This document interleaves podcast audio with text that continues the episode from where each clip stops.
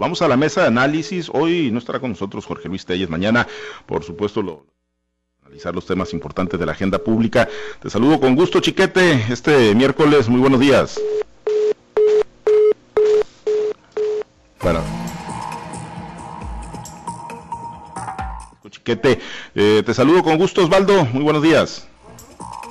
Muy buenos días, Pablo César. Y pues a la espera de Chiquete, un gran abrazo y saludo para Jorge Luis. Gracias. En unos minutitos restablecemos la, comunicación con Francisco Chiquete.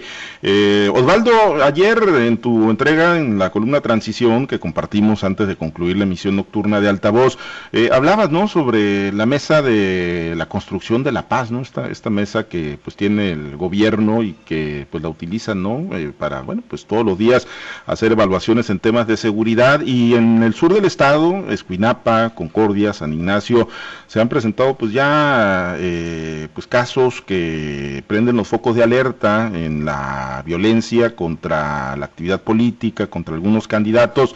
Eh, algunos que incluso ya renunciaron escribiendo motivos personales, pero que bueno, pues se sabe que, en el fondo pues se esconde ¿no? la, la motivación de esa renuncia o que esa renuncia fue motivada o esas renuncias por eh, presiones de grupos criminales aparentemente, pues el factor delincuencial, la violencia política, los delincuentes, eh, además de la violencia común que ejercen Osvaldo, pues también metidos en el proceso electoral y bueno, pues de qué, de qué sirve o qué mensajes envía el hecho de que esta mesa de construcción de la paz eh, pues se vaya a sesionar, como lo adelantaste ayer, a Escuinapa directamente, Osvaldo.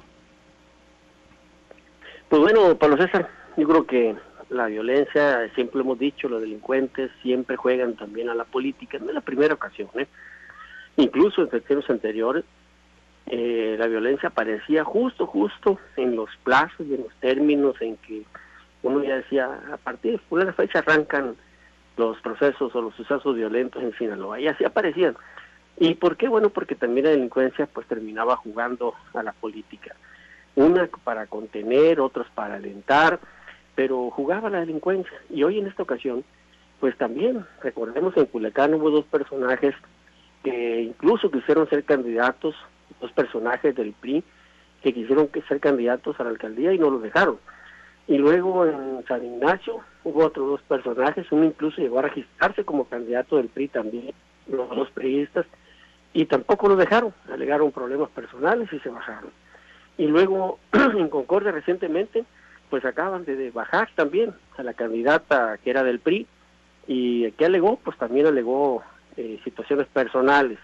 Y luego pues hay en Concordia, pues igual se denuncia la participación de grupos delincuenciales boicoteando pues algunos eventos políticos, casualmente también de candidato del PRI.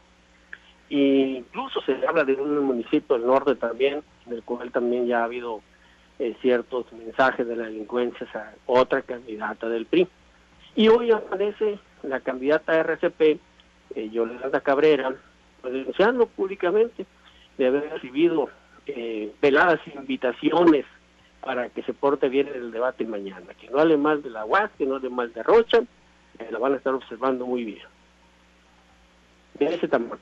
Pues sí, de, de, ese tamaño entonces está, eh, pues ya aparentemente la, la, que podría ser, ¿no? Una, una intromisión abierta de grupos eh, delincuenciales en el marco de este proceso electoral. De hecho, bueno, en el mapeo que, que han hecho las autoridades federales siguen ubicando a Sinaloa como un estado de riesgo eh, de intervención de, del crimen organizado en temas político-electorales y bueno, pues donde se ha hasta este momento, por lo menos hasta este momento, focalizado más y percibido con más claridad que sí se pudiera estar dando esta situación chiquete, pues es ahí en el sur del estado, con lo ocurrido en Escuinapa, con lo ocurrido en Concordia y con lo ocurrido en San Ignacio, chiquete.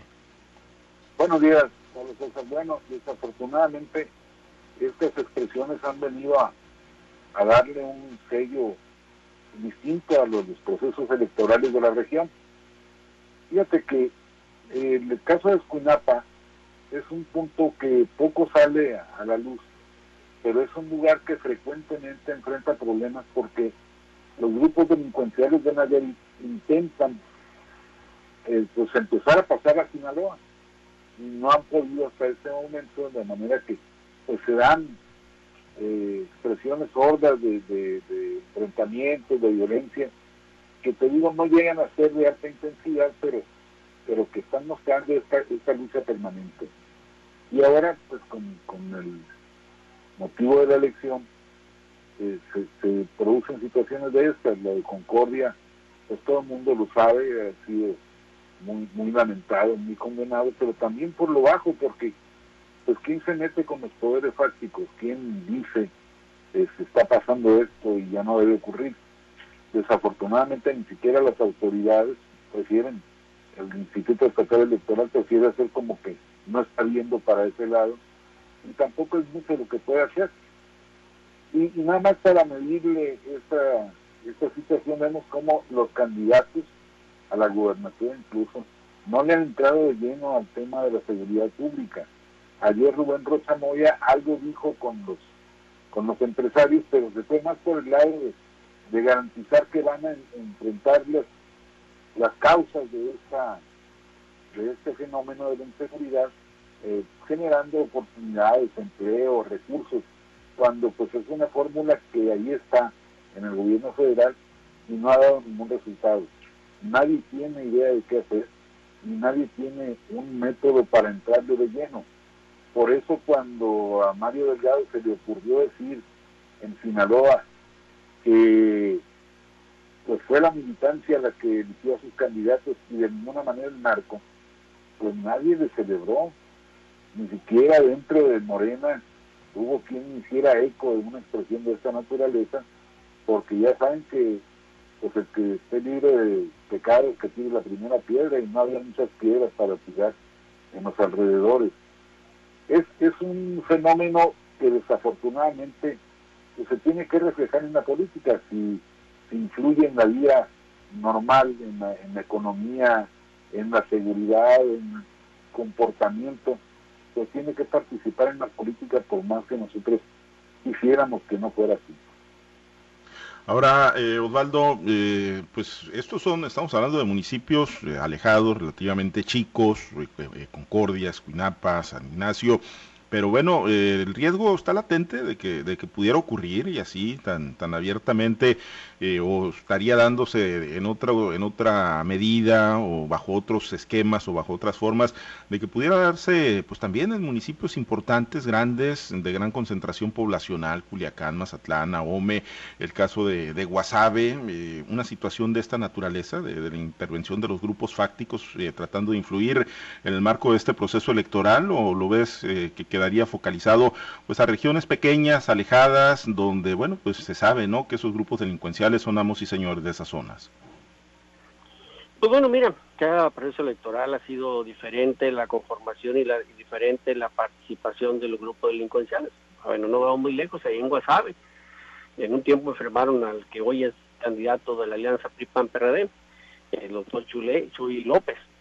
Y en Culiacán, pues se habló mucho, ¿no? De que parte de esto influyó para que Aaron Rivas, para que Jesús Valdés no participaran como candidatos a uno en la alcaldía, otro en la gubernatura. Y bueno, lo que sí es cierto es que los casos que ahorita están llamando la atención y que están focalizados, pues son en municipios chicos, San Ignacio, Concordia, eh, Escuinap, se ponen focos rojos este, Lota, Cosalá también, es lo que se dice, de acuerdo a los estudios que está presentando el Sistema Nacional de Seguridad Pública. Pero lo cierto es que pues, la delincuencia ahí está, ahí está, y como siempre hemos dicho, pues también juega también juega y, pues eh, de repente pareciera tener su inclinación política también. Efectivamente, ¿no? Y bueno, es un problema obviamente no focalizado en el estado de Sinaloa, hay otros, y pues, esperemos que no se llegue a ese nivel, hay otros estados en otras regiones del país donde pues lamentablemente pues han sido asesinados algunos candidatos, algunas candidatas, no, no nada más son los mensajes, ¿no? Para que por motivos personales terminen renunciando a las candidaturas, sino que lamentablemente pues terminan, terminan bajándolos a la mala, ¿no? Y esa es una situación muy real del México violento, chiquete, y es que el día de ayer también, eh, ayer el Consejo Ciudadano para la Seguridad Pública y la Justicia Penal dio a conocer un estudio, el, el ranking de ciudades más violentas del mundo, del mundo durante el 2020, son ciudades, ciudades con más de 300 mil habitantes, mínimo 300 mil habitantes, ¿Y, cuál es la sorpresa? Digo, si es que se puede calificar como sorpresa, la realidad es que, pues sí lo es, por la gran cantidad de, ciudades mexicanas, seis están en los eh, diez primeros lugares, bueno, siete están en siete ciudades mexicanas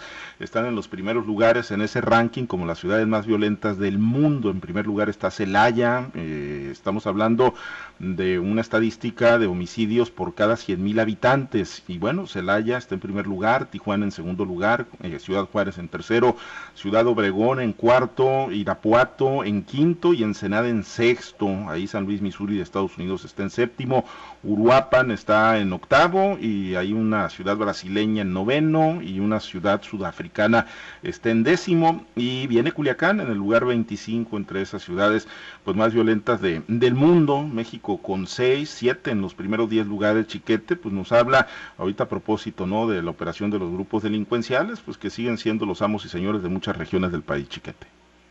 Y no hay otro país que tenga tantas ciudades en esa lista tampoco honrosa. Eh, recordemos que hace no mucho tiempo, en el sexenio pasado de Maloba, eh, Sinaloa llegó a tener tres ciudades en estos, en estos tres primeros lugares, en, en el top 10 de, estos, de esta violencia.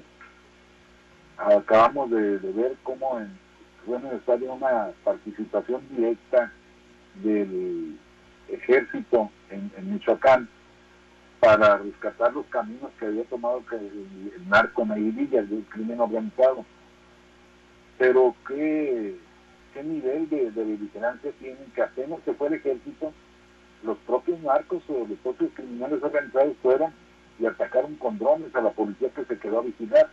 Es decir, no hay respeto, no hay miedo, eh, están disputando palmo a palmo el terreno estos señores y no hay una respuesta eficaz el secretario de la defensa tuvo que salir a decir que, bueno, pues ahí estamos vigilando, nos retiramos de un lugar y nos metemos a otro, pero ¿qué, qué está pasando? Que el ejército tiene demasiados frentes que atender, las policías no están avanzando de ninguna manera, no hay un, esfuerzo nacional ni, regionales para, para capacitar a las policías, para equiparlas y permitirles que presenten batalla Creo que esta idea de los abrazos y no balazos, el fuchicaca y todas estas grapejadas que nos tuvieron entretenidos tanto tiempo, pues ya, ya demostraron su ineficacia y, es necesario que el gobierno federal se ponga a, establecer un nuevo programa, un eh, sistema real de combate a la, delincuencia, porque de lo contrario vamos a, ir escalando estas, estas circunstancias que en estados como Sinaloa, pues sí, sí han bajado, pero no se puede decir que hayan desaparecido. Y, desgraciadamente los hay que, donde la delincuencia se consolida. Celaya tiene cuatro años encabezando ese ranking. Y ni modo que no se hayan dado cuenta, pues está muy visible todo este problema. Pero no hay, insisto, una política pública real, concreta, para combatir a la delincuencia.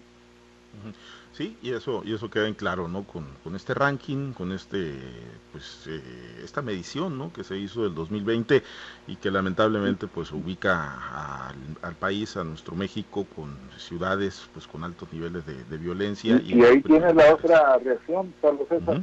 Estados Unidos nos pone en la lista de, de países a los que no hay que visitar, no solo por la pandemia, sino por la violencia y el secuestro. Sí, sí, efectivamente, ¿no? Delitos que lamentablemente no han podido superarse y que no se han podido combatir de manera eficiente, pese pues a que, como se dice coloquialmente, se echó toda la carne al asador, rompió incluso su promesa el presidente Andrés Manuel López Obrador de que iba a regresar a los militares a, los cuarteles, y, ahí los tiene, Osvaldo, pues eh, las principales, eh, las ciudades más violentas del mundo, pues están lamentablemente en nuestro país, en nuestro México, Osvaldo, el tema de la, de la inseguridad, ya no nada más focalizada en temas de campaña, sino la delincuencia común, la que asesina, la que secuestra, la que extorsiona, pues lamentablemente sigue pues muy vigente y muy presente y pues pareciera, ¿no? Que sin nadie que le haga freno en todo el país. Bueno, yo creo que es de los grandes fracasos que se ha señalado a Manuel López Obrador, eh, su, su participación en el combate a la inseguridad, a los grupos delincuenciales. Él los dijo desde campaña, o sea, no nos engañó porque él nos dijo, vamos a cambiar la política de seguridad, dijo, eh, abrazos y no abrazos. Y la verdad que nos lo cumplió. En aquel tiempo pensamos que era Sorna, que era Guasa, porque decíamos, ¿cómo le va a hacer López Obrador para enfrentar la delincuencia con abrazos y no balazos? La verdad que tuvo razón, lo que pasa es que no la ha enfrentado, se ha abrazado de los grupos delincuenciales y que hoy que empezamos a ver cómo empiezan a jugar estos grupos también, del lado de que se recargan, pues entiendes el por qué los abrazos y no los balazos. El detalle está en qué lugar de indefensión queda la gente, queda la sociedad, cuando el gobierno que debe garantizar la seguridad y la paz para los ciudadanos, pues está abrazado de los delincuentes, en lugar de estarlos enfrentando. Y ahí que bueno, pues hoy no nos extrañe ver lo que estamos viendo al día de hoy en cuanto a una participación política de estos grupos. Ah, sí, sí, pues, eh, pues la realidad es que es tanto el poder que tienen y que uno pues ve con claridad que se, dosifican, ¿no? Cuando uno percibe que, hay una disminución de los índices delictivos, pues no necesariamente es porque se estén haciendo bien las cosas desde el gobierno, sino porque pues hay repliegues estratégicos, quizá acuerdos entre ellos mismos, ¿no? Entre los diversos grupos delincuenciales. Pero bueno, ahí están los datos y México pues con las ciudades más violentas del mundo, del mundo, lamentablemente.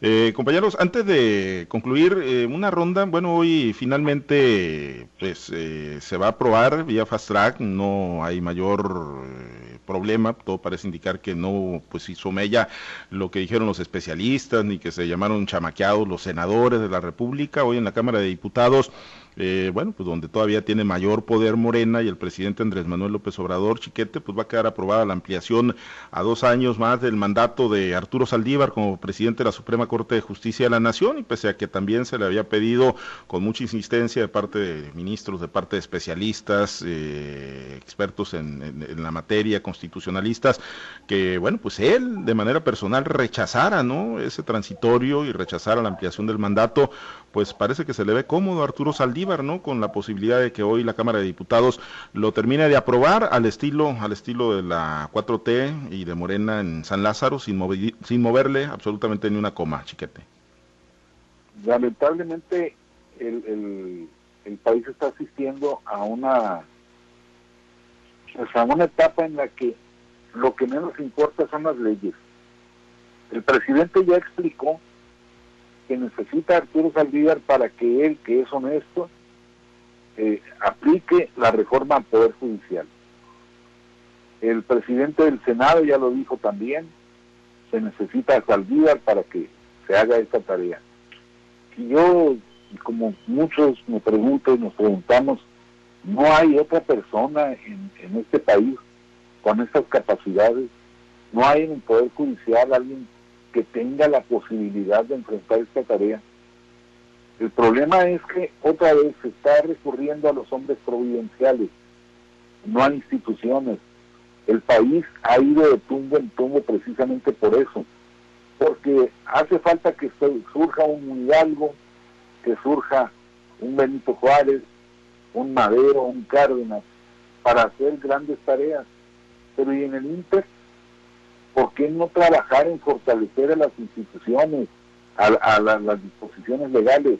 El, problema es que pues no no no podemos estar en esos en esas tareas tan cíclicas y, tan y tampoco efectivas pero al presidente no le importa ni a Moreno en general porque es el propósito que tienen si la ley dice que el, mandato debe ser por cuatro años. No es la ley, es la constitución que lo dice letra por letra.